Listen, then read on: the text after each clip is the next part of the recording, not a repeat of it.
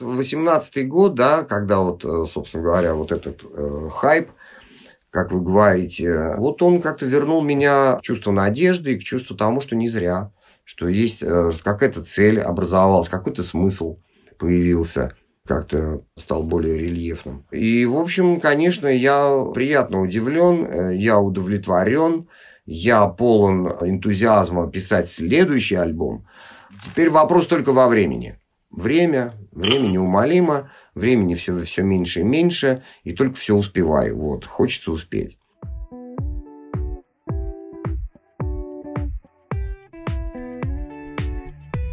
Привет, меня зовут Макс Сергеев, и это подкаст «Весьма наслышаны». Подкаст о тех, кто любит музыку. Каждом выпуске я общаюсь с приглашенными гостями, музыкантами, блогерами, промоутерами и другими деятелями. Узнаю об их музыкальных предпочтениях и раскрываю гостей с новых сторон. Также в каждом выпуске гости делятся своими рекомендациями для слушателей, советуют несколько альбомов, которые им нравятся.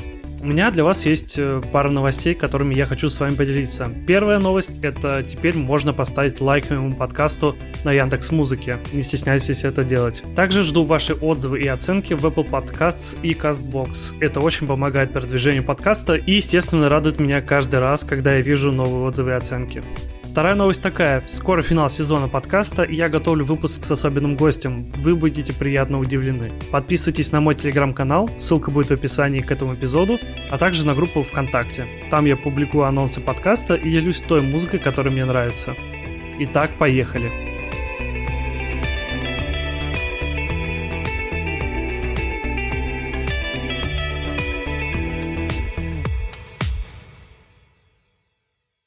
Сегодня у меня в гостях фронтмен группы «Альянс» Игорь Журавлев. Игорь, здравствуйте. Здравствуйте. Я знаю, что у вас э, в феврале выходил альбом «Космические сны», и, скорее всего, у вас э, этот год был как-то распланирован на творческую, какую-то гастрольную, наверное, деятельность. Как вообще прошел для вас этот год? Год удивительный, конечно. Все, что мы запланировали, ничего не состоялось в связи с тем, что э, идет пандемия, да. Вот. И поэтому все наши планы э, рухнули. И слава богу, что хоть что-то получилось. Мы в феврале у нас вышел «Космические сны», там были семь песен. Но за это время мы дописали еще две песни чтобы винил получился полноценный. Мы добавили еще две песни туда.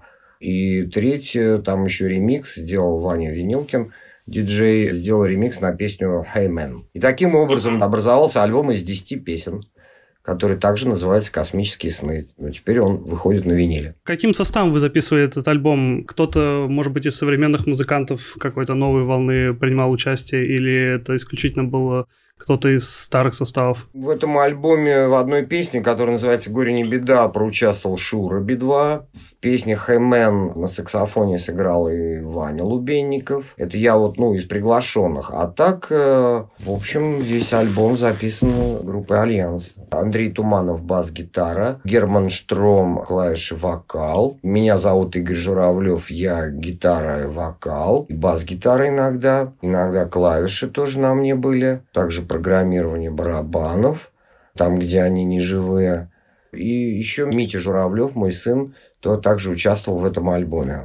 Тоже как барабанщик и как, э, как творческая единица, даже местами как угу. аранжировщик. Я, к счастью, тоже занимаюсь коллекционированием винила. Для меня немножко удивлением сейчас стало то, что вы рассказали, то, что у вас выходит э, пластинка, я об этом не знал. Можете поделиться какими-то подробностями, как э, раньше обстояло дело с выпуском пластинок? У вас выпускалось что-нибудь в то время? В 80-х годах у нас, конечно, ни о каком виниле мы мечтать не могли, постольку, поскольку наша группа была неофициальной. Мы не были зарегистрированы э, в каком-то официальной там филармонии или там какой-нибудь там МОЗ-концерт, Росконцерт.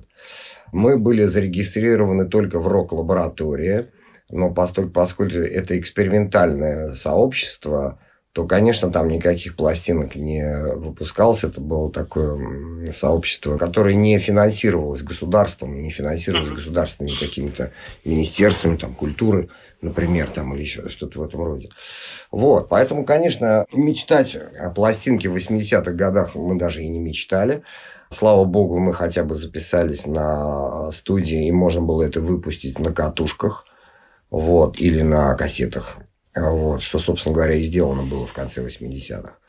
А в 90-х году, благодаря Косте Ханхалаеву, Константин Казакович Ханхалаев, такой предприниматель, который помогал и помогает творческим людям, как художникам, так и вот музыкантам, он нам помог выпустить виниловую пластинку, которая называлась «Альянс 3». И эта пластинка вышла. Это укороченный альбом сделан в белом, потому что если CD-альбом вышел, там было 15 э, песен, то, конечно, эти 15 песен на винил ну никак не могли поместиться. И там, по-моему, порядка 10 или 11 песен на этом виниле. Это уже были 90-е годы, да. С э, пластинками тогда понятно, как в то время пускались, а как э, раньше обстояли дела с концертами? Насколько было проще или, может быть, наоборот, тяжелее организовывать чем это сейчас все происходит? Сами мы концерты не устраивали. Нас, как правило, дело обстояло так. Нам звонили, и приглашали. Будь то это какая-то, может быть, комсомольская организация, будь то это какой-нибудь там, я не знаю, культурный какой-то вечер там или просто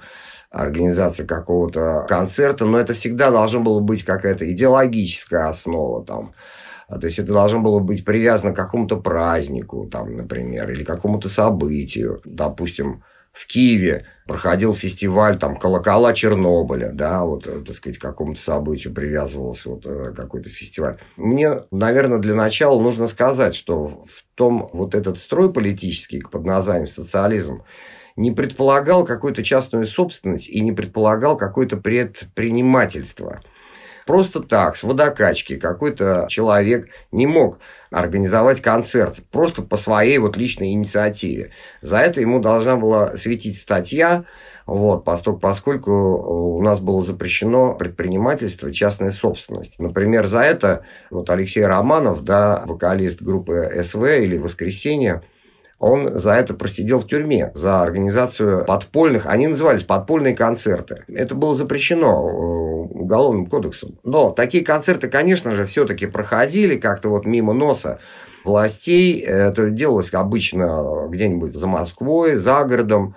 Вот, аккуратно все так, э, так сказать, там э, печатались самопальные какие-то билетики открыточки резались, там ставился штампик какой-нибудь черепашечка какой-нибудь из э, детской игры с печатями, знаете, такие детские игры. И вот, и, э, вот эти билетики продавались там с рук на руки. Называлось это сейшн, сейшена так называемая. Вот. За это можно было, конечно, поплатиться, вот, что, собственно говоря, и произошло с Алексеем Романовым. С э, концертами в России тогда понятно, а как, когда у вас начались гастроли по Европе, как с этим обстояли дела? По-разному происходило. Первая наша заграница, например, была в рамках а, культурного обмена между комсомолом, была такая организация комсомол, да, культурный обмен с ГДР, была такая республика ГДР, Германская Демократическая Республика, которой теперь нет. У них был свой союз молодежи, который назывался Союз свободной немецкой молодежи. И в рамках культурного обмена вот от них пришел запрос в наш ВЛКСМ а поскольку, поскольку это была ГДР и Германия, уже ребята в ЛКСМ уже понимали, что как-то будет не комильфо посылать там какую-нибудь группу «Пламя» или там «Самоцветы», потому что, например, вот этот Союз свободной немецкой молодежи мог себе позволить пригласить на какое-то мероприятие группы Депешмот. И, конечно, нужны уже были новые группы, новой какой-то формации, чтобы не ударять, то есть, чтобы быть все-таки, чтобы это было модно как-то и в струе современной музыки. И, соответственно, они обратились в рок-лабораторию, в ЛКСМ, и рок-лаборатория порекомендовала нашу группу, потому что мы, судя по всему, отвечали как и по уровню, европейскому уровню, и по модности – по тем временам мы были очень модная группа. В середине 80-х годов а, мы играли New Wave, мы играли электропоп или New Romantic, как вам будет угодно. Вот. И, собственно говоря, вот лаборатория порекомендовала нас, и мы поехали вот по этой линии туда, в Берлин. Это был 87 год, начало 87 года, февраль или 88-й, 88-й. Получилось так, что в этот раз а, они пригласили группу Юрахип. А до нас за месяц назад как раз Депешмот приезжала. Вот, я имею в виду в профсоюз э, немецкой молодежи. И вот мы на одной площадке выступали с, с легендарной группой Юрахип из Англии вот, в Берлине. Для меня это было, конечно, шоковое состояние, потому что еще 3-4 года назад я даже вообще не представлял, что можно как-то выехать за, за пределы своего государства. Вот, это было довольно-таки проблематично в советское время выехать куда-либо, потому что так называемый э, железный занавес висел. Вот. И чтобы выехать, для этого нужно было очень серьезное основание какие-то, или там по работе, а простой советский гражданин не мог поехать. В лучшем случае Болгария. А тут ГДР, Берлин, и Юрахип. Конечно, это было э, удивительно. Потом у нас была поездка там в Стокгольм. Но это уже было конец уже 80-х годов. Это был, наверное, год 89 или 90-й. Там уже по другой стезе, уже, тогда уже предпринимательство разрешили, собственно говоря, уже был разрешено частный сектор, и уже можно было каким-то частым образом. Вот я помню, Игорь Филев нас туда возил. Мы там выступили в одном э, Фрюсхусет. Был такой э, в порту большой зал, очень модный для молодежи. Вот. И мы выступали там, в этом же зале, перед нами буквально за день. Выступала группа, тогда она была новая, называлась она Army Flowers. И мы накануне, они говорят, вот пойдемте познакомитесь с залом, заодно посмотрите, какая у нас публика, и будет вот выступать Армия Flowers. Мы говорим, ну, пойдемте, ладно. Пришли туда, большой огромный зал, продают только пепси, кока-колу, ничего спиртного, потому что тинейджеры, 15-16 лет, девочки, мальчики, коробки с презервативами стояли там, и вышли, значит, Армия Flowers, начали выступать, Тинейджеры поняли, что это фонограмма, и стали пачками брать э, презервативы из коробок, всю сцену забросали их этими презервативами. Это было и смешно, и немножко боязно, потому что интересно, как они нас завтра примут, потому что мы приехали с программой «Сделано в белом» с альбомом. Это была Инна Желанная, это была группа «Альянс», и мы собирались показать живьем то, что мы записали, вот сделано в белом, а это довольно-таки музыка, скажем так, уже не развлекательного характера, да, но поимели успех, но не сразу, потому что вот как-то я помню, мы заиграли первую песню, и смотрю, так они разворачиваются и пошли туда, вот где пепси-кола, кока-кола продается. Ну, где-то на песне «Дайте огня» они вернулись, и потом абсолютный успех был, э, овации, бис. Вот, и мы, мы победили. Дальше. Копенгаген. Да, вот э, есть в Ютубе э, наше выступление, там одна песня есть «Гражданские войны». Это тоже был такой своего рода телемост между Москвой и Копенгагеном. Значит, в Москве на смотровой площадке на Воробьевых горах выступала группа бригада С, а в Копенгагене были мы. И там у нас был сет, порядка где-то 40 минут мы там играли. Тоже это какой-то обмен. Сказать, что у нас какие-то были туры, нет, к сожалению, мы так и не подписали ни с кем договор о каком-то сотрудничестве, хотя были предложения. Так что туров не было. Не, похвастаться, что мы прям там всю Европу объездили, я имею в виду группу «Альянс». Вот. Что касается потом, Европу мы все объездили уже с Инной Желанной под именем Фарлендерс. Инна продолжила такую этническую идею. Вот. И, собственно говоря, вот они, и в том числе и я, ваш покорный слуга, был приглашен в 2000 году в состав Farlanders. И вот тут мы, конечно, много поездили. Вот. Мне проще сказать э, страны, где мы не были, чем сказать, где мы были, потому что мы практически вся Европа была объезжена, вот, и некоторые там и Азия, там Сингапур, там Канарские острова, много чего другого. То время, вот как раз, когда вы ездили, был ли такое, что за вами были представлены какие-то люди, которые смотрели, чтобы вы никуда там не слиняли от них и не остались там на ПМЖ? А, нет, я так скажу. Так, вот когда мы ездили в Берлин, да, это еще был такой прям Советский Союз. С нами поехал Артур Гаспарян, корреспондент газеты «Московский комсомолец». По-моему, он закончил высшую комсомольскую школу. Но дело в том, что мы, когда приехали в Берлин, вот когда мы сошли с поезда, он исчез, да, и потом я его увидел, когда домой мы отправлялись. Больше я его не видел, потому что, ну, мы не спросили, а где ты был? Он говорит, ну, я ходил там по музеям, я там, значит, Фридрихштадт Палас посетил. Нет, никакого за нами глаза не было.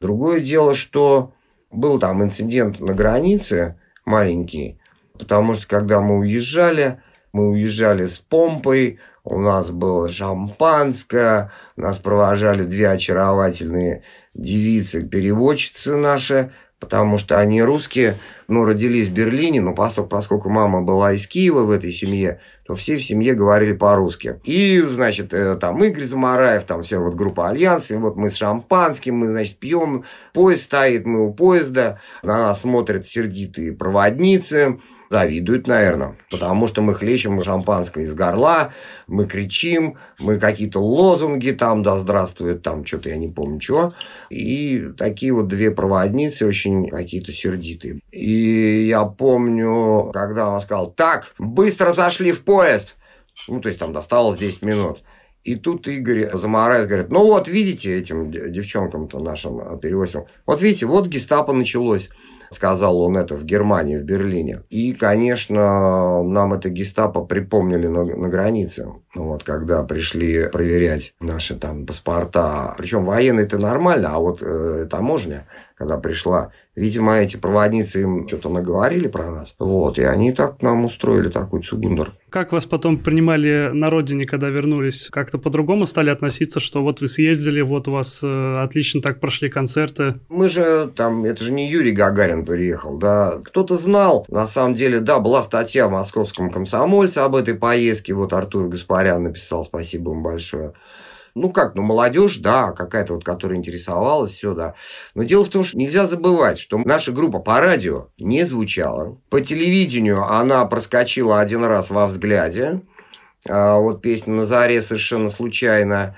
И один раз вот в музыкальном лифте Комаров-Маматов показали песню «Дайте огня». Но этого недостаточно, да, для того, чтобы вся страна узнала. Все равно радио включаешь, там звучат в лучшем случае там самоцветы, пламя и какие-то другие ансамбли, которые тоже, кстати, звучали, не сказать, что часто. А уж нас там вообще не было. То есть средства массовой информации в этом смысле еще не работали на шоу-бизнес. Они работали на идеологию, на коммунистическую партию, на светлое будущее – вот, и все такое прочее. На что музыканты вообще в то время жили? Ну, тем более вот в таких условиях, когда тебя по радио нигде не крутят, ты там э, полузапрещенный, и как вообще существовать приходилось? Что не отнять у Советского Союза, уж работу всегда можно было найти.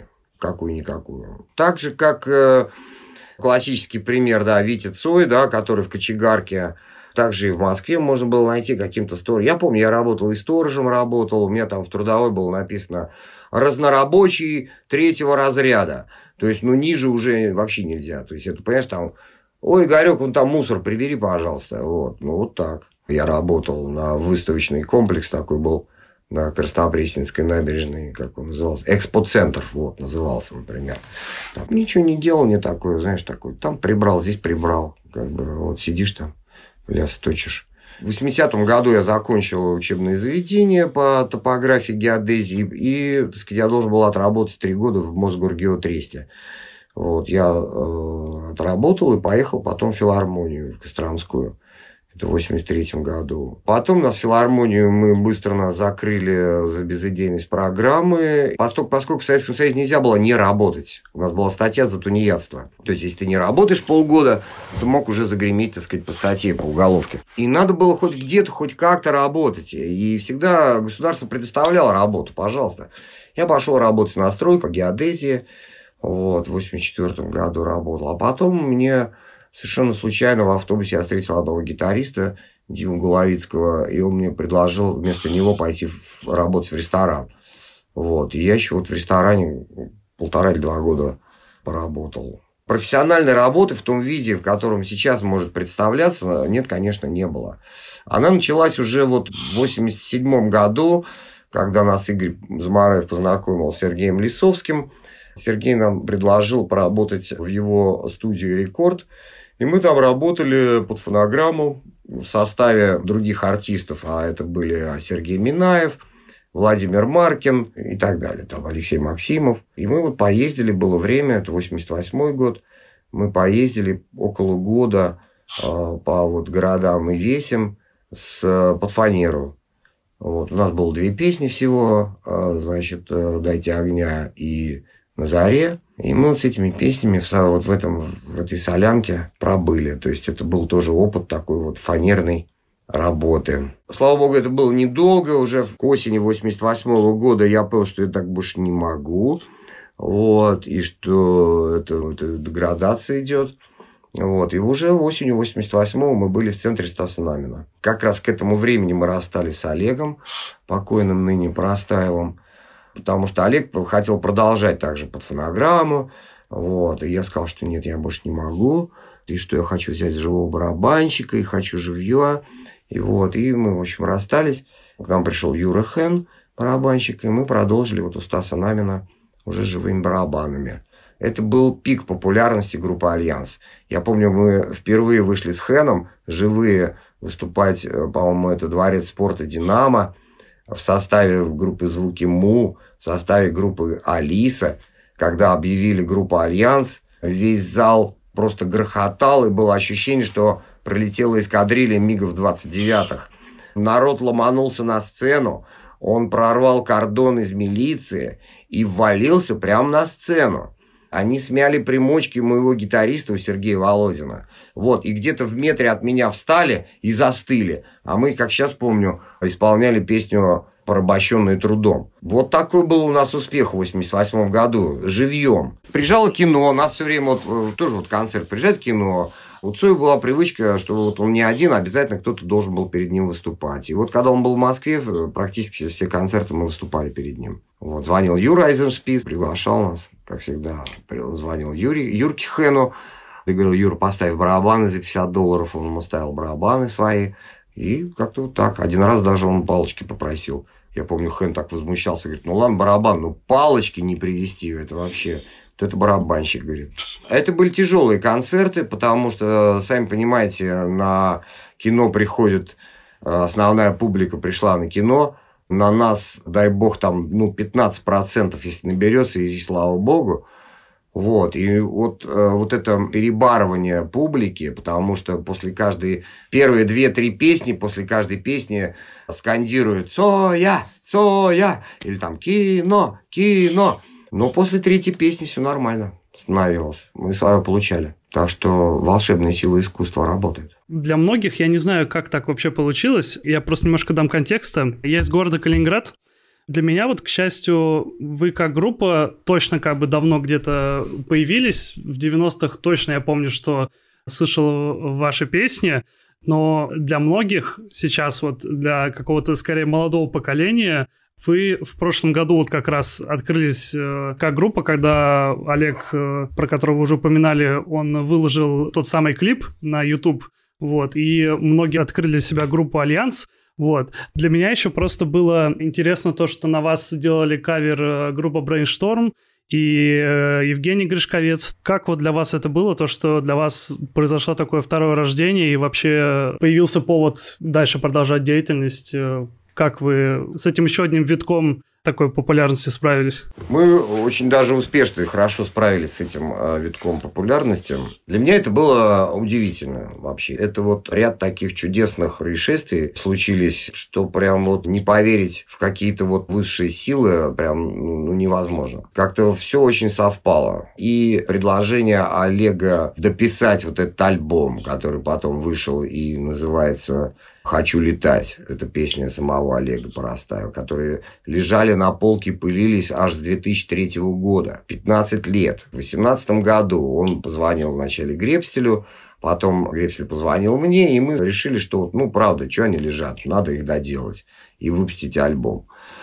Мы приступили к этой работе, и во время уже этой работы – Значит, мы распределились так. Я делаю, доделываю аранжировки этих песен и э, там, то, что нужно дописать, дописываю там гитару, вокал. Гребсель дописывает бас, гитару и занимается сведением. А Олег Поростаев начинает заниматься вот этими платформами, там, YouTube, вот, э, так сказать, вот этими витринами, да вот, или как это назвать, стриминг, да, я не знаю. Мы же еще и краудфандинг замутили. Я ему сказал, что, Олег, есть такой краудфандинг, а что это такое? Я говорю, ну, это вот, то есть, можно с, с миру по нитке насобирать денег на альбом. Он говорит, о, клево. Я говорю, вот давай займись, мы займемся вот этой частью своей музыкальной, а ты вот давай займись. И вот он, занимаясь краудфандингом, понял, что нужно э, откапывать какие-то старые вещи, там, кепочку свою найти, там, рубашечку найти, там, очочки – какие-то вот эти все атрибуты вот Альянса. Он меня там спрашивал, а не, не осталось ли эполета, твоя. Я говорю, да нет, конечно, ничего уже не осталось. И вот э, как-то, видимо, скребя по сусекам, по антресолям, э, вот он нарвался на эту ВХС-кассету, которая уже сыпалась, все, но он ее откопал, эту кассету, на которой был вот, это, вот этот клип. Вот, он отдал ее, оцифровали, и вот он ее запустил таким образом на YouTube, который собрала просто хайпанула, да, как у вас говорят сейчас. То есть это уже в процессе вот этой работы над новым альбомом стали происходить такие вот вещи. Вот, мы успешно собрали краудфандинг, э, появился вот этот клип, соответственно, люди все вспомнили вот эти счастливые времена. Я считаю, что вот 80-е годы для нашей страны, да и вообще в мире, на мой взгляд, это очень э, благословенные, такие счастливейшие годы. Это можно э, проследить и по кинематографу, по литературе, по взаимоотношениям между двумя великими державами, да. Вот это Олимпиада, это прекраснейшие художественные фильмы, как и наши советские, так же и американские фильмы 80-х годов. Это, в конце концов, в музыке прорыв новой волны. Вот. Это огромное количество совершенно потрясающих музыкальных групп, которые сейчас к сожалению, забыты. И вот, вот этот клип, он как бы вернул нас вот в те вот эти времена, 80-е, когда еще были, а, когда э, мы были полны надежд, надежд на то, что мир изменится, на, надежда на то, что все станут счастливыми, наконец-то а, заживут, наконец-то упадут какие-то стены, железный занавес поднимется, мы встретимся на Эльбе и обнимем друг друга, я не знаю, вознесемся на небо в каком-то в диком восторге от всеобщего счастья и радости. И, наконец, наступит эпоха свободы, равенства и братства. Ну, э, вот так-то, такие вот веяли э, ветры в 80-х годах, вот эти надежды. Вот, собственно говоря, они обломались очень серьезно в 90-х, и это тоже также видно в 90-х по музыке, по фильмам, по литературе, по взаимоотношениям, опять уже, этих наших стран двух. Это эпоха 90-х, это эпоха разочарований, музыка стала агрессивной, стала какой-то мрачной, андеграундной, какая-то вместо надежды появилась безнадежность. Наши запели «Выхода нет!» Вот это все пошло. Я называю это мазут. Стал течь везде. А это рынки вместо дворцов спорта, там ЦСКА и так далее. Это, ну, в общем, все вот это, все, что было вот в 90-х, рушится все, рушатся заводы, все простаивает, прогнивает. Ну, в общем, ужасные эти 90-е годы. И, конечно, возврат вот к этим 80-м, да, вот этот клип, он стал таким катализатором, своего рода взрывом таким. А вот, ребята, обернитесь, посмотрите, как классно было в 80-х. Ну, вот что-то в этом роде, да, и отсюда и ответ на вопрос, почему вот музыкальные коллективы молодые сейчас вот э, тоже обращаются именно вот к звучанию 80-х годов ищут синтезаторы, какие-нибудь Роланды там. И вот э, это вот отсылка к 80-м годам. Мы тут же появились там и э, в «Ночном экспрессе» у Кортнева, да, мы появились у Урганта. Ну и, в общем, нас стали прям вот и туда, и сюда, и пятое, и десятое, вот, и тут альбом, и тут вслед э, «Хочу летать», я решил, что пора тут же отметить, что, ну, вот «Хочу летать» – это не совсем «Альянс», это песня Олега Парастаева, а вот что вот «Альянс», сейчас э, мы вам покажем, и мы тут же вслед выпускаем «Космические сны», чтобы народ понимал, что на самом деле, что «Альянс» на месте, и он продолжает свой стиль. Да, жизнь забурлила, это приятное было ощущение, что не зря все, оказывается. Наша вот история Альянса, она не зря. Потому что были моменты, когда у меня приходили моменты отчаяния, что думаю, ну, господи, ну, чем я прозанимался всю жизнь? Ну, вот этот Альянс, это, это, да кому это все нужно? Да никому это не нужно, никому. А мы думали, что аудитория у нас вырастет в 80-х годах. А она не то, что не выросла, она из 15% помянутой мною, да, вот тогда с Цоем, с кино, вообще 5% стала. Еще там 7 лет назад попытались выступать в клубах, 50 человек приходят. И те, кто знают, которые вот хотят еще, так сказать, там повспоминать что-то, ну, куда это годится? И, конечно, в эти 7-5 лет, 7 лет назад я думал, ну, поиграем для себя. Бог с ним, сколько придет, сколько придет, хоть 15 человек, да и бог с ним. Вот, и мы так для себя там что-то собирались, вот, и так далее. И вот этот, э, собственно говоря, а вот 18 год, да, когда вот, э, собственно говоря, вот этот э, хайп, как вы говорите, вот он как-то вернул меня к чувству надежды и к чувству тому, что не зря, что есть э, какая-то цель образовалась, какой-то смысл появился как-то стал более рельефным. И, в общем, конечно, я приятно удивлен, э, я удовлетворен, я полон энтузиазма писать следующий альбом. Теперь вопрос только во времени. Время, время неумолимо, времени все, все меньше и меньше, и только все успеваю. Вот, хочется успеть. Еще один альбом. Вы как раз, э, когда говорили про вот эту э, волну музыки из 80-х, вы упомянули тоже вскользь про группы, которые современные и тоже пытаются делать что-то в похожем стиле. Вы сейчас на кого-то внимание обращаете? Можете кого-то отметить, кто из тех, кого услышали, кто вам особо нравится? Если есть такие, конечно. Как раз в 2018 году, летом, нас пригласили на фестиваль «Боль». И там я обратил внимание на группу «Моторама». Вот. Они выступали как раз после нас. Вот, я помню, еще в гримерке сижу и слышу их вот музыку и понимаю, что это вот прям наша музыка, которая нам, мне сродни. Это такие же вот э, тоже романтики. К сожалению, они поют только на английском, но, в принципе, мне как музыканту это не столь важно. Вот. Если сравнить 80-е годы, да, и вот теперешнее время, отличие его кардинальное в том, что тогда групп было мало, а музыки было много. А сейчас я нахожу так, что групп очень много. Просто очень. А музыки, ну, в соотношении музыки стало меньше.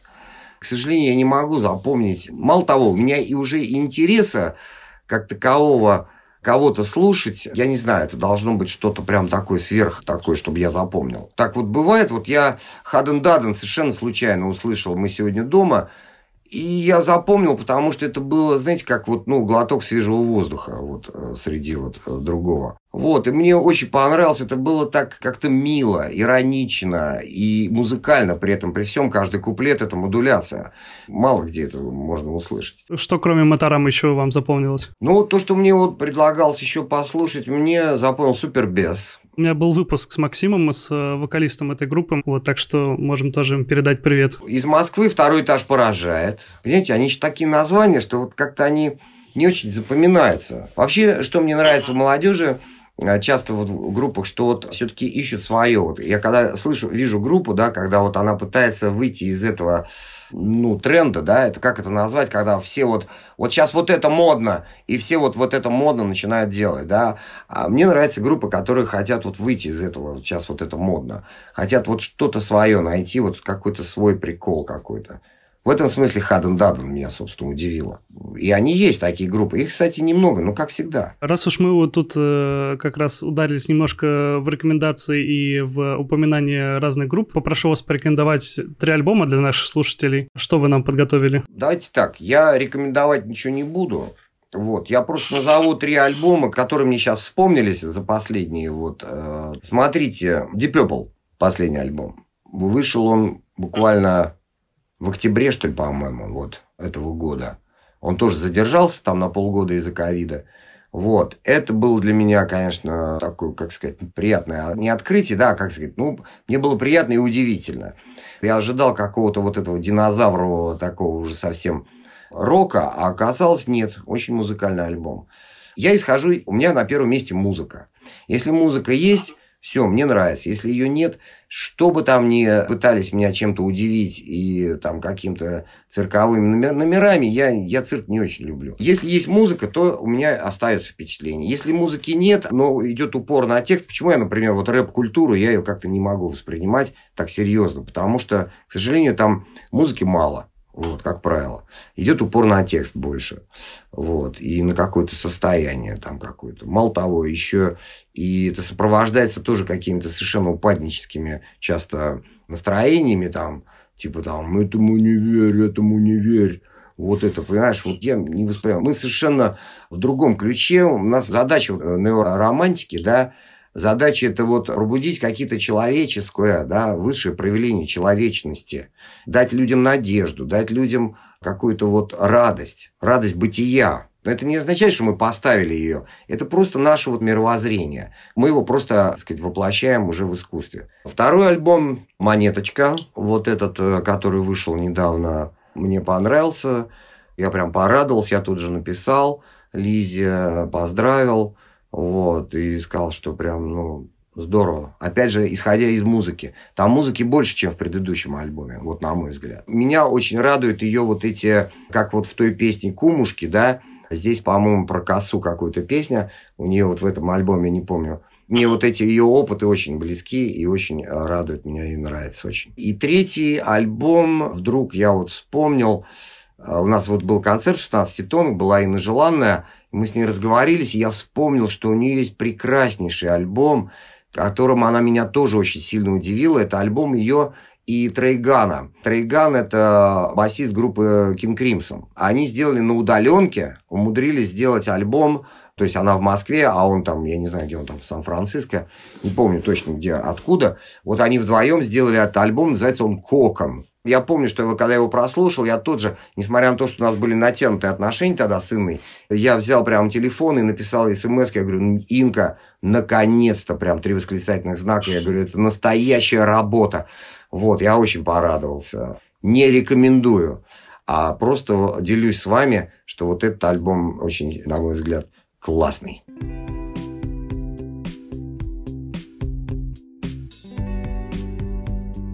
Спасибо, что дослушали выпуск до конца. Не забывайте ставить оценки в подкаст-приложениях и оставлять отзывы там, где это возможно. Подписывайтесь на социальные сети подкаста и на меня в Инстаграме. Дальше будет только интереснее. Услышимся.